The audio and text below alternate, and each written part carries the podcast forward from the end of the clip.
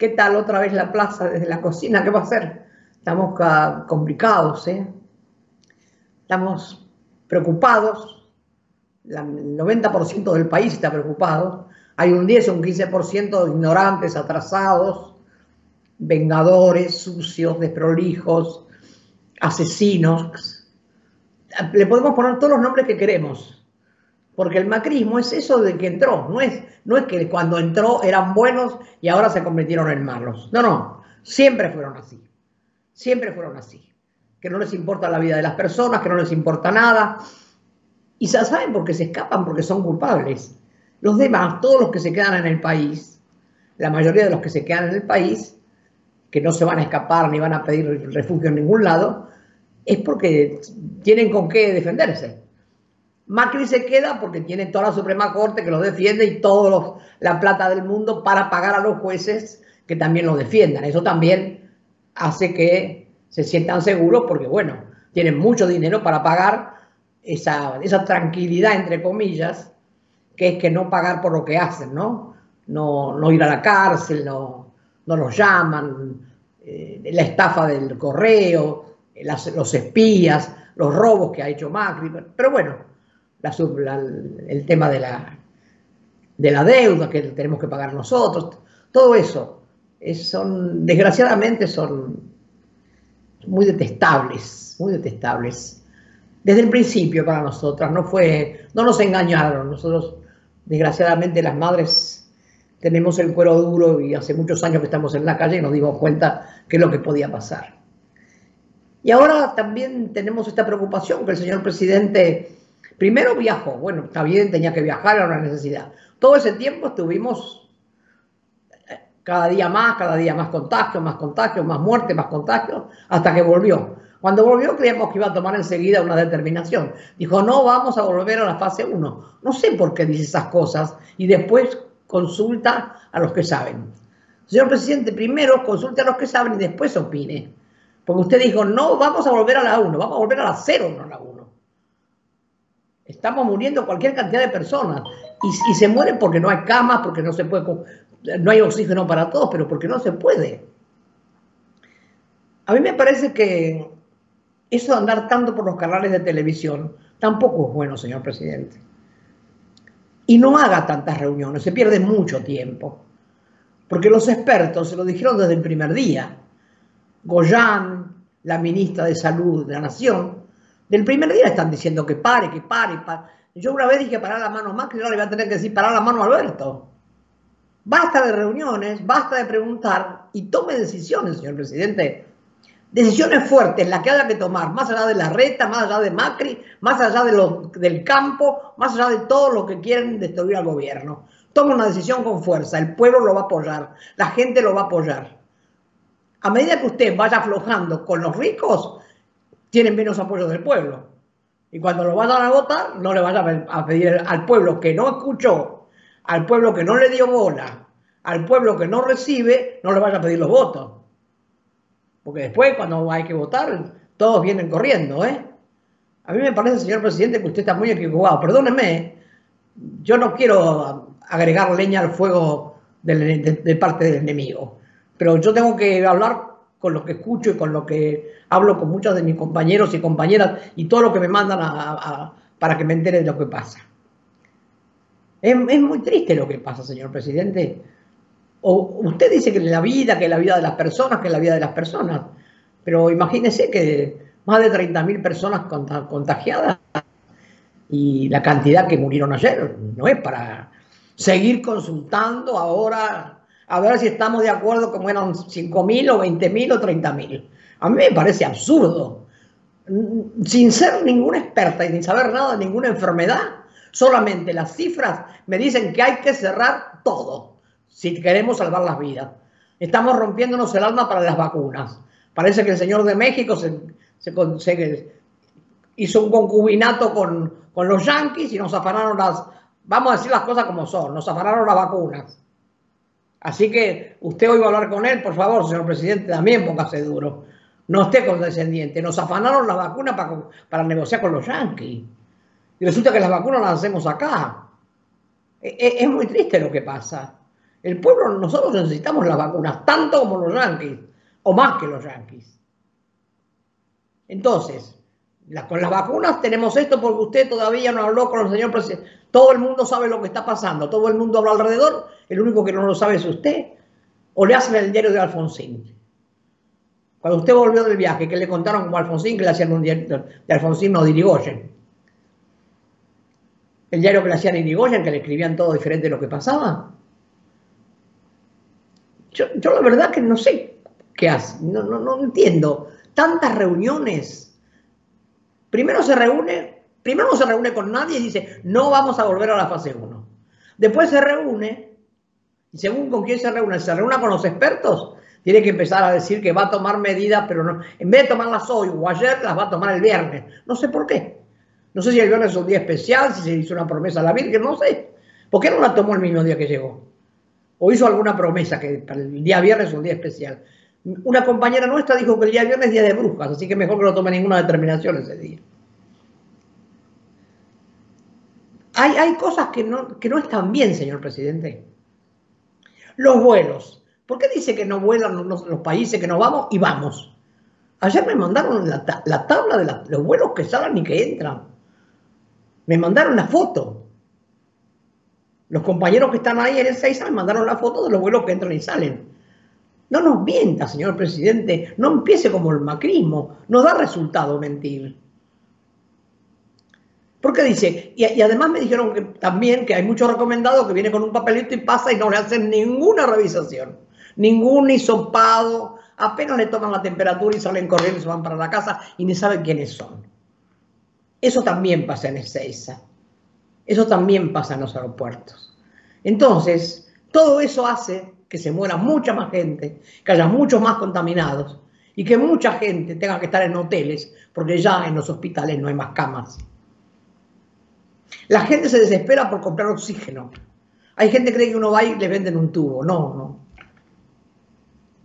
Eso me parece que esto del viaje, bueno, si era necesario, está bien. Viajó una semana. Y cuando volvió, ¿qué le contaron? ¿Que estaba bien? ¿Que, morían, que no moría nadie? ¿Que había bajado la contaminación? Porque usted no tomó ninguna medida, el único se encargó de decir que usted no iba a volver a la fase 1. ¿Con quién habló para eso? Con los expertos no. Con la ministra de Salud, no. Con el ministro de Salud de la provincia tampoco, porque ellos desde el principio hace ya más de 15 días que están diciendo que, que basta, que ya no se puede más. Que no hay controles. Sigue habiendo fiestas clandestinas, entre comillas, que de clandestino no tiene nada. Ahora van a cerrar el fin de semana. Sábado y domingo. Va a llover a cántaro, no va a pasar nada porque la gente no va a salir igual. Y el lunes, y el lunes, el lunes, mi hija, como decía mi abuela, ¿qué hacemos el lunes? Salimos todos desbocados a la calle, sin barbijo, sin cuidarnos, tomando mate y convidándonos en las plazas como se ve todos los días. Hay que, hay que multar a la gente, hay que multarla. La fiesta clandestina dice que le iban a cobrar no sé cuánta plata. No, no, presos, porque la plata, esos que hacen fiestas clandestinas tienen plata para pagar. Hay que meterlos presos. Un mes, dos meses, quince días, lo que sea. Y que ya les quede como una marca. Alguna vez cometieron delito. ¿Le parece poco cometer delito para que la gente se muera? Es un delito grave, el delito de homicidio. Porque se está colaborando para que la gente se muera. Si yo me quedo en la calle y no me cuido, no me pongo barbijo y tomo mate con todos y, hago fiestas clandestinas y viajo con seis personas adentro de un auto, estoy aportando para que se muera más gente. Homicidio. No sé, eso me enseñaron a mí, no sé, capaz que usted en los libros aprendió otra cosa. Yo con libros en la mano no puedo discutir con usted, pero puedo discutir con la calle. Y con lo que escucho a los compañeros que usted no escucha. Con la carne se está haciendo un quilombo. Igual, señor presidente, ¿quiere que le diga una cosa? No vamos a poder comer carne los argentinos. Yo soy jubilada. Tengo dos jubilaciones, dos pensiones, pensión y jubilación. Así que soy privilegiada, si, usted quiere. Usted piensa en los que tienen una. Ayer compré cuatro churrasquitos más chiquitos que la palma de mi mano. Cuatro, porque yo como poca carne, porque me cae pesada. Y dos rueditas así de caracú con carne. Mil pesos. 730 gramos de carne. Mil pesos. En una carnicería de barro que vende barato, que tiene precios económicos. Dylan seguramente que con eso no come ni una vez por día. Nunca me dijo cuánto gasta en darle de comer a Dylan, ¿eh?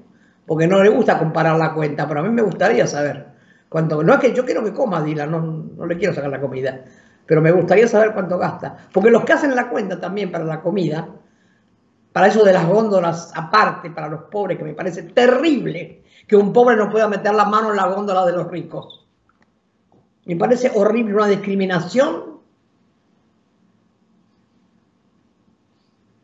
la comida para los pobres, los precios justos para los pobres, los precios injustos para los pobres, los precios no cuidados, mal cuidados para los pobres. No da resultados, señor presidente. Los pobres están comiendo para subsistir. Un niño tiene que comer para crecer para tener una cabeza limpia para, pensar, para, aprender, para ir a la escuela. Todos los jueves hablo de lo mismo. No quiero ser cansadora, pero parece que con el viaje y con la visita del rey y todas esas cosas, le agarró como una nube. Y cuando viene acá tiene que bajar a la realidad. La gente no come. No hay agua en las villas, señor presidente, no hay agua. Un derecho que no se puede ni discutir. Y le digo en la 31, vamos, si recorremos un montón que no tienen. Algunas ni siquiera se lo proponen, van, todavía van a buscar la canillita. Tienen que ir a la mañana temprano y van y traen un tacho, otro tacho, otro tacho, como pueden, pobres. Sí, así. Además de poder pelear a ver si cobran el bono, si no lo cobran, si tienen bien el documento, que no le entró en la computadora. Uy, todas las cosas que pasan. Solo para poder comer, para subsistir. No para vivir y para crecer, como necesitan los niños. Porque comer es comer cuatro veces por día. Y la gente está comiendo una vez por día. ¿No les dijeron eso, que come una vez por día? Con la plata que el gobierno les da. Una vez por día, señor presidente. Y en esa vez por día tienen dos cucharaditas de leche. Yo saqué la cuenta el otro día, se la, pasé, pero usted no, no la escuchó, no la vio. Porque es muy realista la cuenta, ¿sabes? La cuenta es de los que vamos al supermercado, de los que cambiamos de supermercado porque es caro y compramos una cosa en un lado y otra cosa en otro y mandamos a hacer que nos hagan el mandado en otro. A veces uno compra en cuatro o cinco lugares para ahorrar un poquito. Y es poquito, pero algo es para poder comer un cachito de queso, para poder comer alguna galletita. ¿Sabe cuánto vale un paquete de galletitas? ¿A qué no sabe? De esas más o menos que le gustan a los chicos, ¿no? Paquetitos, redonditas, que tenga un poquito de azuquita, que sean sanguchitos. ¿No sabe? 125 pesos. Y los alfajores tampoco saben. Los niños nuestros de los barrios no comen ni dulce de leche, ni torta, ni alfajores, ni tienen zapatillas. Yo conozco un pibe que le compraron un par de zapatillas de un barrio, se las regaló una chica. Se le ocurrió comprarle porque lo quiere, porque lo ayuda. Y se las llevó, no se las quería poner para que no se me gasten, le dijo. ¿Y sabe qué hizo? ¿Dónde las guardó? Abajo de la almohada. Ese es el valor de una zapatilla para un pibe. No de una pelota de fútbol, de cuero, como le gustaría tener. No, no. No las quería gastar. Siguió con las ojotas. Dice, no, porque así me las guardo para cuando salga. Y las guardó abajo de la almohada. Son imágenes necesarias de ver, necesarias de escuchar y no haga tantas reuniones, señor presidente. Tantas reuniones me hace acordar los trotskistas, que hacen muchas reuniones, pero después no hacen nada.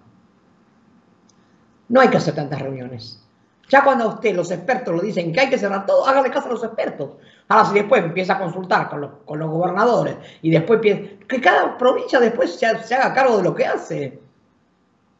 Porque si no, si usted consulta a los expertos, que son los únicos a los que hay que escuchar, a eso sí que hay que escuchar, todo el día, todos los días, todas las horas. Es la única manera de que, de que salgamos de esto, la única manera. Pero si usted empieza a escuchar a los ricos que no quieren que, cierre nada porque pierden dos pesos por día, a los que la carne porque son los de la carne, a los que la construcción porque no quieren bajar. Yo sé que la economía es muy necesaria, pero más vale no paguemos la deuda, ¿va? Si yo quiere que le arregle el país, no paguemos la deuda. Con lo de la deuda, metámoslo todo para ayudar a la gente. Va a ver como en poco tiempo arreglamos todo. Pero hay que poner, no le digo lo que hay que poner porque se va a enojar. No quiero ser guaranga, ordinaria. Escúcheme, señor Yo sé que a usted no, no, no, interesa escuchar a los que decimos estas cosas. Usted escucha a los del campo, a los Vicentín, a los Reyes. Y de eso nosotros no tenemos nada. Pelea y pelea. 44 años en la calle. La verdad, no sé qué pasa dentro suyo, ni qué pasa. Me encantó Moró. Moró, hay que aplaudirlo tres días seguidos. Una maravilla, Moró, lo que le dijo a los radicales. Qué, qué bolas ese tipo. Estoy encantada con lo que dijo. Hacen falta muchos, muchos, muchos hombres como Moró para decirle en la cara a los que antes fueron sus compañeros que son. Y por favor, diputados, senadores, hablen. Les quiero escuchar la voz, quiero saber lo que piensan, quiero saber a dónde van, qué van a hacer. ¿Por qué no, no se expresan más, más, con más fuerza para que se cierre todo de una vez por todas? Para que no muera más gente, más niños, más viejos, más jóvenes. Para que no tengamos perder más maestros, más médicos, más enfermeros, enfermeras, lavaplatos, lavapisos camilleros, choferes, maestros, niños. Todo eso vino después de tanta conversación y de tantas reuniones. Este es el resultado. Si usted se reúne solo con los expertos, que a esos hay que sacarles el sombrero y ponerse de rodillas para agradecerles lo que están haciendo, a esos escuche, señor. No escucha a los ricos, no escucha a los gobernadores, Escucha a quien tiene que escuchar, a quien sabe, a quienes nos ponen los límites. Hace falta que nos pongan límites. Hasta el jueves que viene.